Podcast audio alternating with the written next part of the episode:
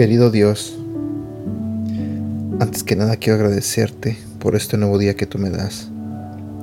Señor, quiero pedirte que abras el corazón y la mente de las personas que están escuchando este audio en este momento. Te pido, Señor, que seas tú el que les hable a través de este devocional. Y también te pido, Señor, que bendiga sus vidas. En el nombre de Jesús. Amén. Hola, ¿cómo estás? Buenos días, mi nombre es Edgar y este es el devocional de Aprendiendo Juntos.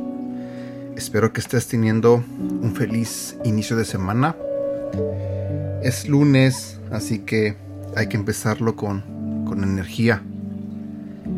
Hoy vamos a hablar de un tema que se titula El mejor acuerdo. Si vamos a la Biblia, en el libro de Hebreos capítulo 8 versículo 6 nos dice, Pero ahora Jesús se le ha dado un ministerio que es muy superior al sacerdocio antiguo, porque Él es mediador a nuestro favor. Enfermo y arrepentido, Javier le confesó a Susana que había sido infiel y que tenía el virus del VIH. Susana, devastada, pensó que ella también estaba contagiada y que sus hijos podían estar en peligro.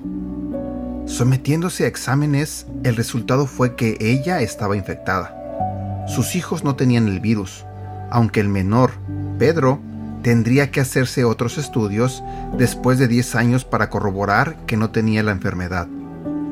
Furiosa y dolida contra Javier, Susana planeó abandonarlo. Con lágrimas en los ojos, Sandra y Pedro mediaron entre sus padres.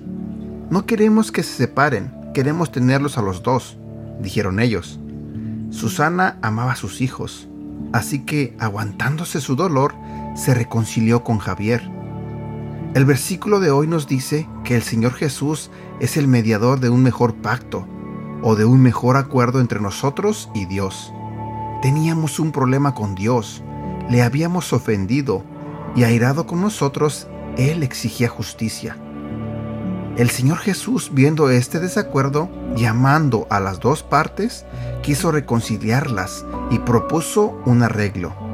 Él se ofrecería para recibir el castigo que merecía la parte ofensora, es decir, nosotros, y haría justicia a la parte ofendida, es decir, a Dios.